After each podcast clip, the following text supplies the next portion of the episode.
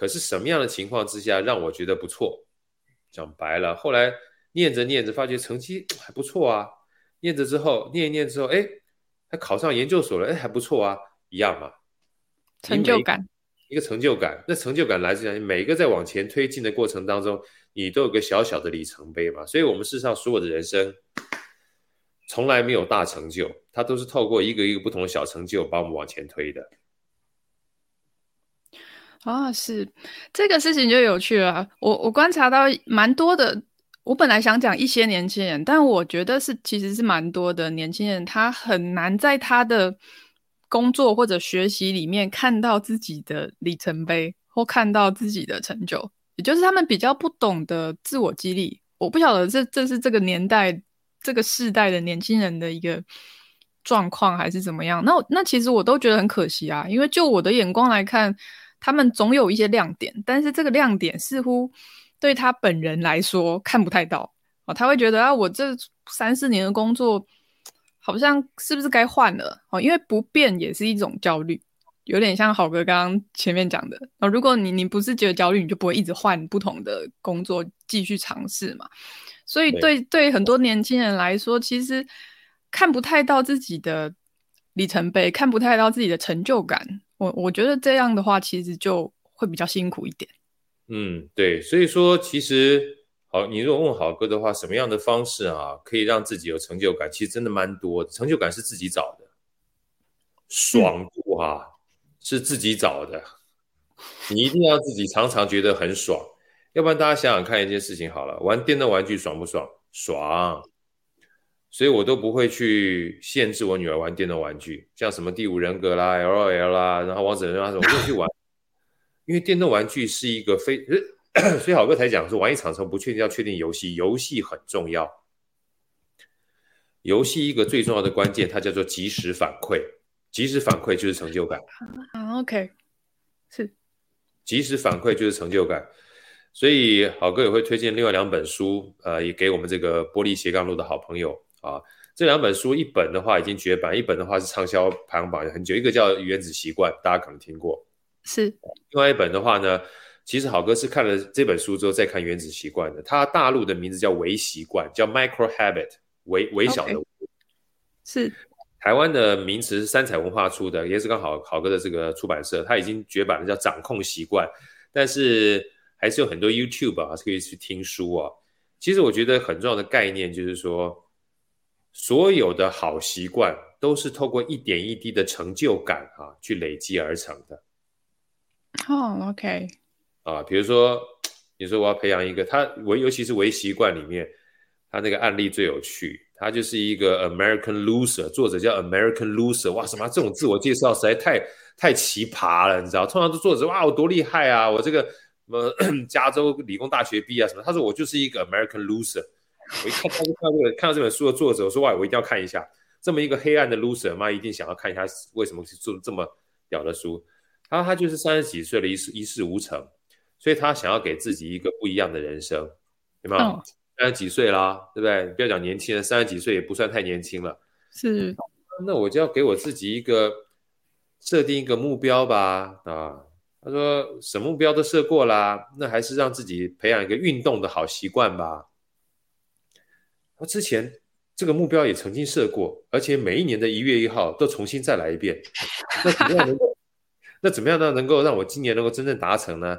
他左思右想，就是哎呀，以前的目标都设得太长了，那每天要这个运动三十分钟啊，要走一万步啊，好麻烦。他说今天我设一个超级微小微小的目标就好了，每天做一下的浮力挺身，就设定一下啊。设定一下之后，他人生就改变了。他说，因为躺在床上的时候，每天想到，哎，我今天做了一下伏地挺身没有？有，打个勾啊，今天完成，很有成就感。如果没有的话，他说连床都不用下，在床上翻过个儿哈，啪嚓一下做完了。一不小心，如果觉得力量可以做两下，达标率百分之两百，他说哇，成就感爆棚。从那天开始，他人生就觉得都是明亮的，都是彩色的。嗯还没有想到要开始做这件事情，他的目标就达成了。还没有想到要完成，就已经达成了。还没有想到要开始就已经达成了。后来好哥自己在上课的时候，也把它总结个几个很重要的规律。第一个，当目标非常微小的时候，会大幅降低我们心理的防御机制。是，你还没思考就结束了，成就感就达成。第二个，因为它非常非常的小，它会排在我们很多事情的最前面，优先次序会排在很前面。OK。然后因为它很小。所以每一天你做的过程当中，它就很容易持续，它就会变成一个习惯。嗯，要有一个好习惯，它就会衍生到其他的习惯里面去。这就是自律给我自由一个很重要的关键。人需要成就感，所以提供给大家做参考。所以回过头来，呃，像刚才玻璃问好哥的啊，这个。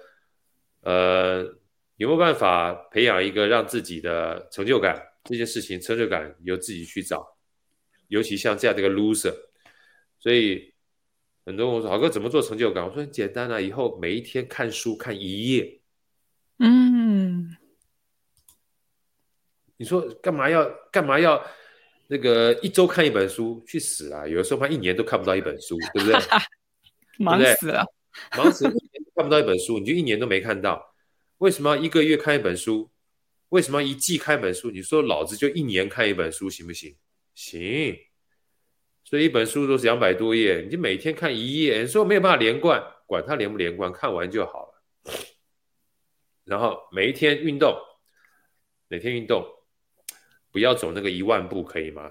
你就走一千步啊，一千步。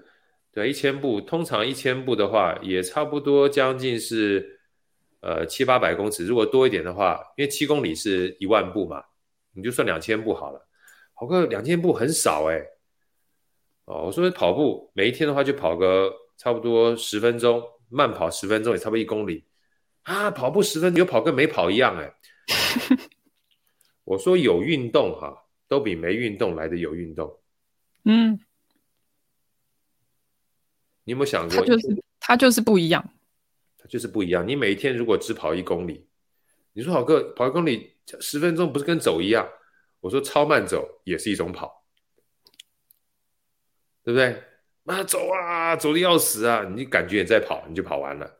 然后我老婆也说：“哎呀，跑十分钟，我五分钟，我跑到门口基本上穿个鞋就五分钟。”我说：“那你就回来啊。” 我说：“那你就回来。”那我都到门口了。我说觉得舍不得的话，就走两步再回来啊，对不对？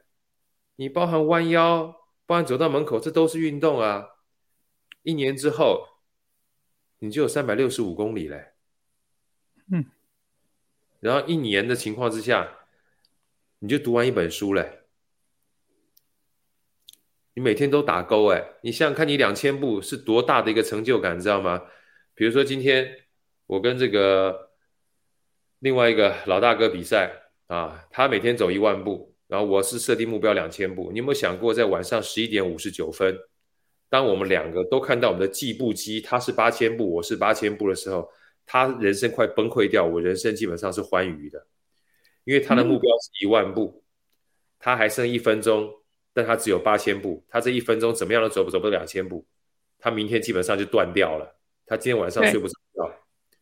但是我的目标是两千步，我走到八千步，我的达标率是百分之四百，我人生是多么样的多么样的光明，知道吗？啊，他这个有道理，是吧？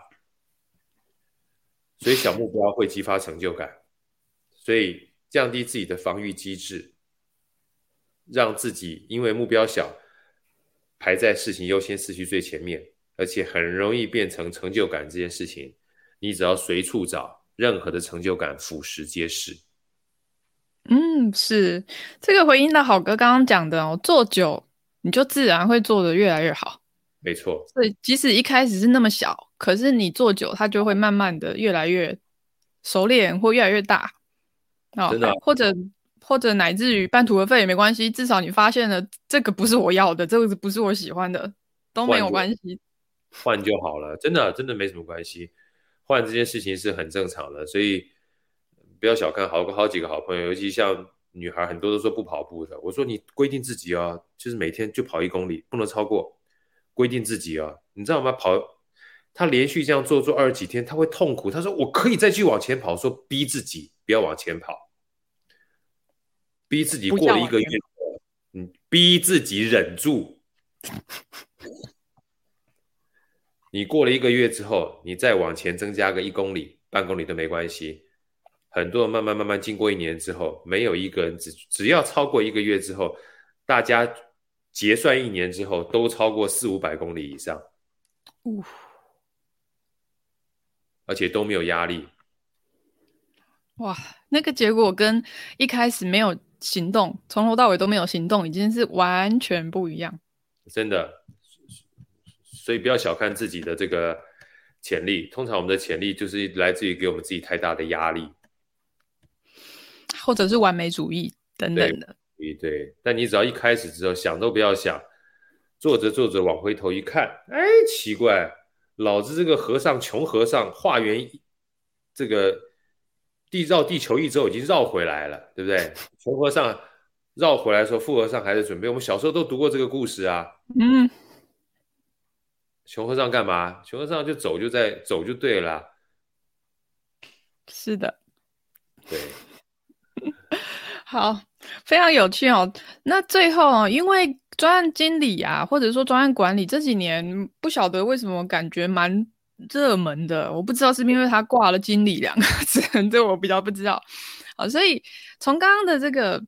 其实我们整个这一集的分享，好哥跟跟我们非非常多精彩的分享来听起来的话，其实专案，如果你想要在工作上哦做这个专案经理经理的话，你似乎需要具备蛮多这种比较开放性的特质。好，没错。那是不是最后可以请好哥，如果我们的听众朋友他想要做专案相关的工作，做专案经理的话，郝哥能不能给他一点建议，或者是说什么样的特质哦，他做起来会比较适合这样子？好像说到这边啊，这个也是郝哥在这本书里面，呃，讲的，我自己觉得蛮重要的一个章节啊，因为我也看到了很多的坊间的书啦，或者是，嗯、不管说是演讲也好，什么都常讲说啊，专案经理要具备很多重要的特质啊，我觉得大家都可以参考啊，因为特质说要沟通的能力啊，啊，然后你要专业的能力啊，各方面啊，我说都对啊，这些都很对。回过头来就是你要怎么用这件事情很重要。那甚至很多说专案经理都没有人可以当专案经理，我是不能做专案的啊。所以这边的好哥就要跟大家分享说，专案经理啊，呃，就跟我们从小到大一样，人是长出来的，是长着长着变成我们这样子的，对不对？要不然你不会有一个妈妈看小孩一生出来之后不会走路，哎呀，怎么怎么不会走路？哎，他不是个人，我们基本上不要他了。这 怎么可能，对不对？对不对？哎，怎么生出来不会走路啊？不会跑？哎，啊，不会叫妈妈？这你像像个人吗？对不对？不会嘛？他就是个人呢、只是他现在能力不到啊，能力不到怎么办？你还是每天很开心，来、来，妈妈，妈妈，妈妈，妈妈，来啊，会会走了，会爬了，很开心，你会很期待看到他的每一个成长。所以专案经理也是一样，嗯，专也不是与生俱来的啊。所以我要先说一个东西，就是好哥当专案经理的时候，是我一进去公司就开始做专案经理了。所以专案经理他不是一个 title，他是一个角色。是，如果你这样去想的时候，呃，一方面也回答这个 玻璃刚刚讲的，哎，不要听到经理就很开心，也不要听到经理就很难过，也不要听到经理压力就很大，他就是一个角色而已。就是身为呃做好一件事情，你要有负责。把大家都 搞定啊，把大家基本上都服务的很好，让这件事情能够往前推。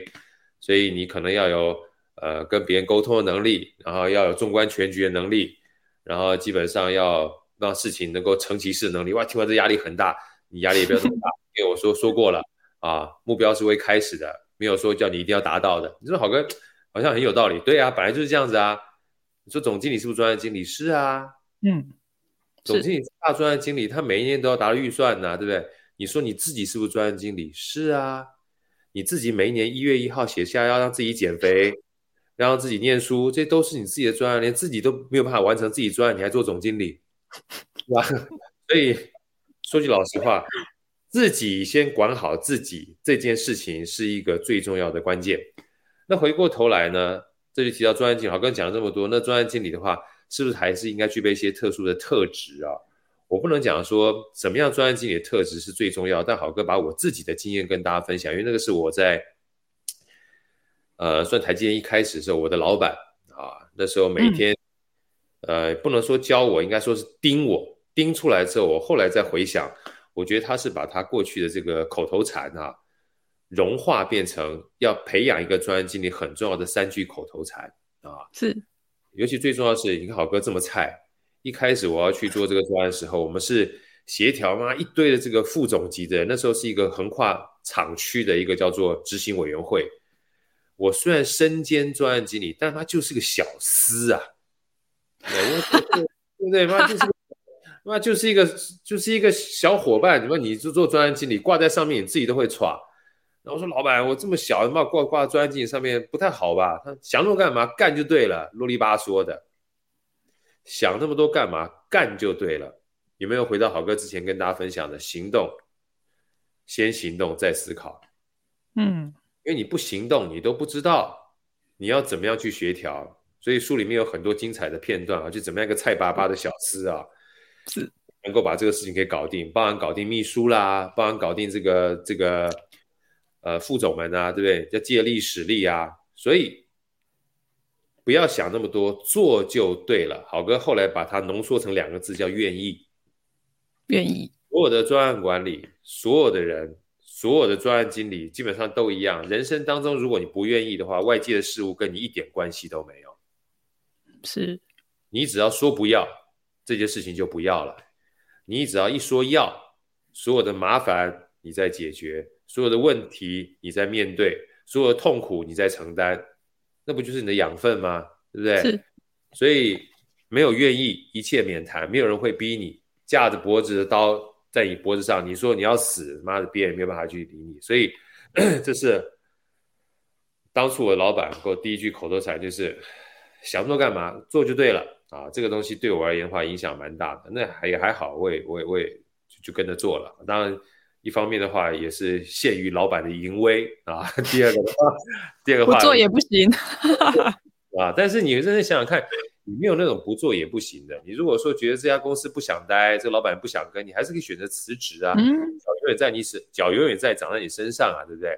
所以当你就是屈服了，不要忘记，屈服也是我们的选择，也是你愿意。是啊。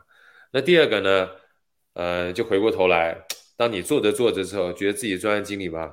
当你真正愿意做的时候，你就开始希望自己不一样啦，被人家看见啦，所以没事就会觉得，哎，这个是我的，这是我的这个光环，所以每次在报告的时候，你就喜欢呃彰显一下自己的功劳啊，然后把自己搞得好像很厉害的样子，哎，这时又被老板打压了啊，老板说一天到晚就知道抢功劳啊。真的，我每次基本上他只要跟我讲这个，我心里就很火啊！一天到晚就你报告，你不能这个东西交给谁报告，交给谁报告，交给谁报告？我说我是专案经理啊。他说你是专案经理没错，但你就当个这个协调者就好了。这些功劳都是别人在做的，嗯、是你让下面这些人被看见。嗯，这个三个字后来我觉得很有给我很大的震撼啊！也也是年纪大之后，越越越后面越大越那个。他说：“我常常开一开始我讲说，哎，这东西我没有权利去指使别人做什么事情，或没有权利去撼动别人做什么事情。但是我老板说，你没有让别人升官发财的权利，但是你永远拥有一个让别人能够被看见的权利。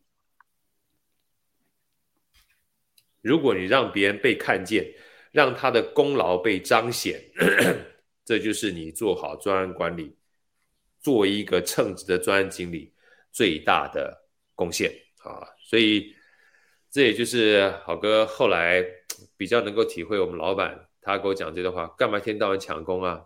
把功劳给别人不好吗？我把它归纳变成两个字，就是利他。嗯，啊，所以后来我就发觉有很奇特的现象。因为这样的关系，我每次做完专案之后啊，看起来我好像没有什么功劳，但是每一个人都很喜欢跟我一起做专案。嗯，啊，虽然看起来我没什么功劳，但是每一年，我说实话，后来前面的两年，我的 performance 啊，就是我们说一二三四五的平等嘛，我连续两年都是评分都是五，都是 outstanding。因为其他的各个部门他会帮我做 reference，然后帮我写很多东西，嗯、然后再加上老板事实上也都看得到，专案只要成功啊，就算你想要藏在这个下面也藏不了。啊！但很重要的关键是，原来做事这些人，老板不见得看得到，因为每一次他们都在做报告过程当中，专案成员被看到了，专案成员的老板呢也被邀请来，也被看到了。在这种情况之下，专案的成员叫做主攻，嗯，又叫助攻，这件事情力量就会很大。所以我说啊，利他这件事情，呃。后来好哥包含，因为我自己喜欢赚钱嘛，也去这个 直销，直销待了很长一段时间，我就不讲哪一家了，我待好多家哈。后来这个，后来有一个直销大师，他就说，成功就是帮助别人成功，嗯，成功就是帮助别人成功。我觉得跟利他这件事情观念非常非常的棒。然后他后面还做了一点补充，他说：“你想想看，如果今天你是一个。”小兵，你帮助你的老板从所谓的班长变成营长，你想想看，你的老板怎么会不提拔你呢？那回过头来，这叫帮助上面成功。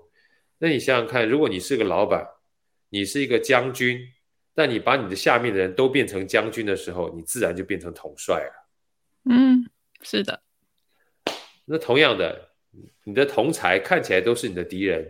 但是人会成功往上爬，他也是需要靠点运气的。你怎么知道有一天你的同才往上爬的时候，他不会因为你曾经对他很好而把你拉上一来，拉就是就是拉拉拉上一把啊，而不会把你当眼中钉给踢下去。嗯，所以说其实帮助别人成功这件事情适用于各个不同地方。很多人就说：“好哥，那不对啊，还是碰到一些白眼狼啊，一天到晚就是这个把我想搞死的人啊，那你就傻吧。”对不对？叫你这个这个害人之心不可有，没叫你防人之心不可无啊，对不对？那你这边傻不拉哒的，妈一直害你，还一直在那边，有些死掉，你还说啊，当时他都没有告诉我，那就叫你学智慧嘛。所以这两件事情 要是没谈。那第三个呢，我觉得也是老板呃教我很重要的一个概念，因为我那时候是在半导体业嘛，很多东西都是新的，就算我学过这个工业工程。学过财务，不见得对半导体相关知识很熟悉，所以常常去的时候，我说老板，这 电路图我不会呀、这个东西太难了，我不懂啊，半导体的材料不懂啊。他最常讲另外一句话就不懂，搞懂啊，不会学会啊。所以害了以后我不懂不会，我都不敢讲话，你知道吗？但是，一天你不懂，你学一点，看起来很慢。就跟刚才这个每一天一点点是一样的。你三百六十五天之后，你回过头来再看那本这个半导体的原理哈，或者是说晶圆的原理被你翻烂的时候，你也会了。嗯，而且你在这个领域里面，别人会教你，你也懂了啊。所以不懂不会就把它弄懂搞会。其实好哥讲第三个，其实虽然是老掉牙，但是对我而言的话很重要啊。它就是一个学习的过程，是好奇心带来的学习。啊，所以愿意让我们自己有机会接触利他，会让你的人类人脉的资源越来越广；学习会让我们的知识跟能力的边界越来越广。所以持续不断做下去之后，就回到好哥一开始跟玻璃和所有听众大家讲的哈，专案经理基本上呃不是从石头里蹦出来的，它是一个长成的过程。所以这也就是为什么我常跟很多 CEO 们，或者是说，呃，公司的领导人讲说，专案经理哈，他最适合做专案的时间就是任何的时间，因为你，你要让他持续不断的锻炼，他才有比赛的能力啊。所以我在书里面有讲嘛，每一次的比赛，它都是一种练习，每一次练习也是一种比赛。做着做着，他基本上才知道怎么去解决问题，才知道怎么去学习。才有机会跟别人建立这个连接的关系，所以愿意利他跟学习，呃，是我希望送给大家，身为一个专案经理或是活好自己一个非常重要的三个特质。是，好，谢谢好哥的分享。